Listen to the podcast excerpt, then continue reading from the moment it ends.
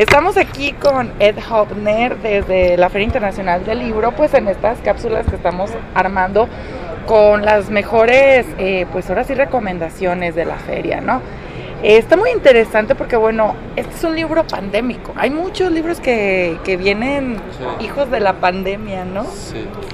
Tú los Hijos de la pandemia, porque Hijos de la pandemia. hubieras dicho otra cosa y estamos grabando. Ah, Sí, estamos sí, grabando. sí, sí. Pero eso se Lo voy a editar, no te preocupes. Sí. Sí, sí. el audio. Sí, el audio, sí. Ah, Ok, entonces no- ok. no, te preocupes. Tú, tú como si estuviéramos charlando así. Charla libremente. preliminar. Sí. ¿Qué es esto? ¿Dónde estoy? Sí.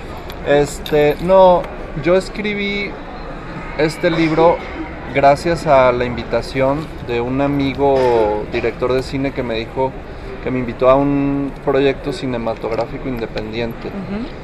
Y me pidió unos haikus y le entregué unos haikus y luego yo ya seguí haciendo mis series de haikus y poemas y ya completé como la obra y ya luego se pasó a maquetar a la editorial y se- ya con los profesionales.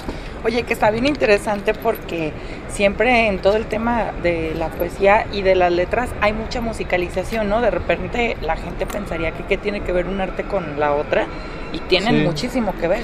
Sí, es que están metrados, es, la estructuración de los haikus es contada, entonces por eso tienen la noción la gente de que es muy musical y pues sí, pues, pues las matemáticas son pura, ma- las, La la, música. música. son puras matemáticas y física casi, entonces tienen la noción de que son muy musicales porque tiene la estructuración de las sílabas de 5, 7, 5 y sin rima, pero sí da esa noción. Pero tú aquí mismo adviertes al lector que tú has destructurado esto Sí, y que sí. para tener esta Destruí. libertad de, de escribirlo, ¿no? Destruir. No, rompí algunas, le- algunas reglas de la tradicionalidad de los haikus porque hice algunas sílabas de más en unos poemas, hice algunas líneas de más en Algunos poemas, pero yo pues como soy músico conozco cómo se pueden romper las estructuraciones. A mí me parece muy interesante, pero me gustaría que a nuestro público le contaras precisamente por qué, qué son estos haikus. Ajá. Para la gente que es la primera vez que Bueno. escucha el término. Yo soy, yo soy Ed Soy autor de cinco libros. Esta es mi quinta publicación. Yo me hice formativamente en la Academia de Música, no estudié letras y pues casi casi que mi educación fue Pink Floyd y Radiohead y los Beatles así, pero ya más adelante yo soy autodidacta, yo aprendí a escribir leyendo y yo aprendí a escribir en algunos cursos de poesía, pero más que nada leyendo. Entonces como autodidacta me hice solo, no, no, no, no tengo la escuela de literatura, pero eh, por ahí va. Ya se me olvidó mi pregunta. Que le comentaras a Ya nuestro se me olvidó mi público pregunta. precisamente, ya se me olvidó la pregunta, pero bueno, eso es algo como de la de la reseña, que son los haikus, porque Ajá. bueno, a lo mejor es la primera vez que nuestro público escucha, pero a mí me gustaría que nos comentaras, ¿no? Los haikus son poemas tradicionales japoneses. La elite de la elite de la sociedad japonesa hace 4000 años era la aristocracia y escribían poesía y eh, dibujaban y eran budistas. Ah, Y esa tradición este, dejó los haikus que muchas veces tienen que ver con hacen referencias a estaciones del año y por decir la este una rana saltó al- a- en un charco ya eh, hacen referencia a la primavera o ah, para mí este libro podría ser como mis cuatro estaciones pero como desfasadas Ándale, como Vivaldi. como desfasadas porque una se llama eh, otoño en abril la segunda es cuentos de invierno no, la segunda es cuentos, sí, cuentos de invierno, la tercera es escritos de verano y la cuarta es la primavera ahora. Que de hecho, aunque sea poesía, pues si se leen en la estructura, va contando una historia, ¿no? Sí, exactamente, las series de haikus hilados cuentan una historia medio abstracta, medio surreal. ¿por qué de la música te brincas a, a, las letras? Esto a mí me parece una pregunta bien interesante porque, bueno, estudias música y de repente ya tienes Por, cinco libros. Porque me dio tendinitis. Yo llegando a Guadalajara abrí el Rey con mi mamá, uh -huh. la mezcalería, que fue la primera mezcalería de bar en Guadalajara y este me dio tendonitis, entonces como que no podía seguir con mi carrera de músico y después como de 5 o 7 años descubrí eh, los poemas y ya de ahí, desde el primer día que escribí un poema ya no dejé de escribir todo el día, 10 horas al día casi casi. ¿Qué pasa en esta pandemia? ¿Qué pasó contigo? ¿Qué pasa con el proceso creativo? Porque bueno, ahorita hay una tendencia en los escritores que hablan mucho de duelo. Siempre cada año hay como una tendencia de temas. Este año es como mucho el tema del duelo, ¿no? En parte por, por los años perdidos, en parte por la gente que se enfermó y perdieron. ¿Qué pasa en tu caso en el ámbito artístico durante la pandemia? Eh, yo en la pandemia escribí muchísimo y desarrollé textos mucho más este, concisamente que en cualquier otra época de como escritor.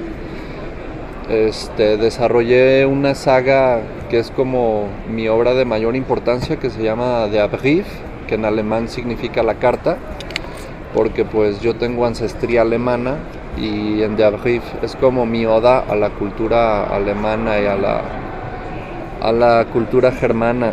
Y pues para mí la pandemia estuvo durísima, hubo muchísima violencia. Este, para mí fue un, una onda política de derecha global, casi casi nunca, siento que nunca había existido un, una manifestación política de magnitud global nunca antes en, el mundo. Al menos, o sea, en el tiempo que nosotros tenemos el conocimiento jamás había pasado. Pues es que antes era como localmente uh -huh. todo, era como sucedió algo en Roma, sucedió algo en Estados Unidos, pero globalmente yo nunca tengo recuentos históricos. Y para mí la pandemia estuvo durísima y perdí toda noción del tiempo. Por eso es la otoño en abril, porque está desfasada completamente las estaciones del año y y pues hubo mucha violencia, hubo, pero también estuvo bonita por, por algunos aspectos que creo. No Digo, sé. porque también permitió el tiempo de la intros, introspección, ¿no? Hubo quien le sacó provecho y hubo quien no. Y pues ahora también es como la parte del encuentro, ¿no? Porque al final de cuentas nos dimos eh, noción de que las artes fueron las que nos mantuvieron con cordura después de tanto encierro, ¿no? Sí. La, las letras, la música, la música, el cine. Claro. ¿no? Ya que los negocios se fueron al... Al pique, ¿no? De hecho. Ok, eh, durante estos días, otoño en abril va a estar presente aquí en la FIL. ¿Dónde lo podemos conseguir? En Ciudad de México consiguen mi libro Otoño en Abril en Porrúa y en Fondo de Cultura Económica. Y en Guadalajara en Gonville y en el sótano. Si no, pues en el stand de libros del Marqués de la Fil, en Textofilia. Uh -huh. Y eh, de todos estos escritos, porque supongo que esto no fue lo único que escribiste en pandemia, supongo que tienen muchos trabajos todavía en un cajón, ¿no? Sí, escribí el cuento de Svan, el cuento de Svan. Svan es un nombre nórdico, eh, pero es es la historia de un homicida en serie, de un loco, un artista que como es como un cuento de los hermanos Grimm, pero moderno, estilo Ed Hoffner. Y e hice de Abrief, que es mi obra de mayor importancia, que es como una novela, novela en inglés se dice, no existe el término en español, pero con doble L, novela es mi obra de mayor importancia es una saga como de dos, tres tomos y es narrativa. Uh -huh. Nunca, nunca había hecho narrativa así como en forma. O sea que ya estás explorando otros, otros otras estilos, ramas literarias, otros, otros estilos. estilos. Ok, eh, De hecho, a mí me parece bien interesante porque también eh, está accesible, o sea, en cuanto, en cuanto al, lenguaje que manejas, está muy accesible, entonces también es una muy buena opción como para empezar. A esta gente que nunca en la vida ha leído nada, que empiecen como por ahí, ¿no? Claro, es una, es una aproximación a la literatura, pero con un lenguaje más pop, más rock. O sea, pues es que yo me hice escuchando Pink Floyd y Radiohead y pues mi aproximación a la literatura muchas veces es más cercano a un lenguaje moderno que a un, este, a un lenguaje coloquial. Literario, súper acá elevado, ¿no? Exacto. Oye, que de hecho a mí eh, estaba viendo ayer un documental de Jim Morrison y hablaban acerca de todo este eh, acervo que tenía cultural de la poesía, de cómo estaba inspirado por la poesía, y pues se ve reflejado totalmente en sus letras, ¿no? Pues claro, o sea, sí se nota la categoría de Jim Morrison como estrella y como rockstar porque tenía un bagaje realmente artístico, no es como los artistas de hoy que primero se quieren hacer influencers y no hacen nada ni tienen primero se quieren hacer famosos en vez de primero tener un bagaje cultural o, o sea, no hacen nada y ya quieren ser influencers. Entonces, realmente antes se nota que las estrellas tenían más acercamiento a la onda artística porque antes que buscar como el reconocimiento, un artista realmente lo que quiere es crear algo de importancia antes que lo reconozcan. O sea, eso lo leí un libro de filosofía de Sloterdijk, que es un filósofo alemán de primer categoría moderno, que dice, lo más importante, o sea, como un artista, para llegar a un nivel muy superlativo, es la idea de quererse hacer artista, es la idea de crear algo muy cañón. Eso es lo que los lleva a un nivel superlativo. Y en Jim Morrison la verdad sí se nota su acercamiento a, lo artístico más que a cualquier otra cosa. Ahora que lo mencionas precisamente también hace poco Sting. Ahora son celebridades, no son no son artistas. Ahora es, y México está lleno de celebridades y no de artistas, esa es la verdad. Y es una diferenciación muy grande. No tiene que ver una cosa con la otra. Exacto. Estaba entrevistando a Sting y preguntaba acerca de la música moderna y él comentaba mucho el tema de la estructura de las canciones, ¿no? Que ah, tiene mucho que ver también con la escritura, porque obviamente las reglas eh, que existen para determinadas ramas de la literatura tienen un porqué, igual que en la música, la estructura de una canción tiene un porqué. Viste la, la entrevista y decía él que pasa que ahora todo es cíclico, ¿no? En la, en la, en la música. Eh, que lo mismo, lo mismo, lo mismo se repite, se repite, se repite una y otra vez y que han perdido toda la estructura de una canción. Es lo que te digo, ya no hay artistas, ya hay puros cantantes, gringas que son un producto, pero viva Ariadna Grande, no te creas. la amo. Ya también, sí me encanta su voz, porque muchas otras Taylor Swift no canta, güey. Taylor Swift no canta. Ya, ya voy. Este, entonces, sobre todo creo que es eso. Ya se quieren hacer famosos los chavos por TikTok, pero ya no cantan, ya no tocan un instrumento, ya no son músicos. Y ya cada vez se ven menos músicos chidos como en los 60s, como en los 70s.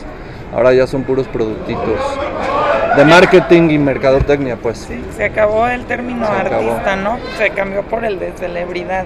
Sí. Ok, ¿y a ti dónde podemos encontrarte en redes para seguir con tu trabajo? Porque la verdad es eh, muy interesante y me gustó mucho de que nos acercaras pues esta vertiente literaria que, mucha gente no conoce, ¿no?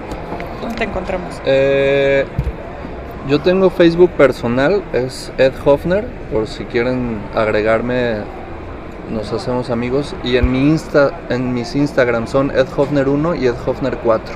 Ok, ahí te buscamos entonces. Y pues esperamos verte aquí también el próximo año con más de, tus trabajos porque están muy interesantes. Mucho gusto igualmente, nos vemos el año que entra. Muchas gracias.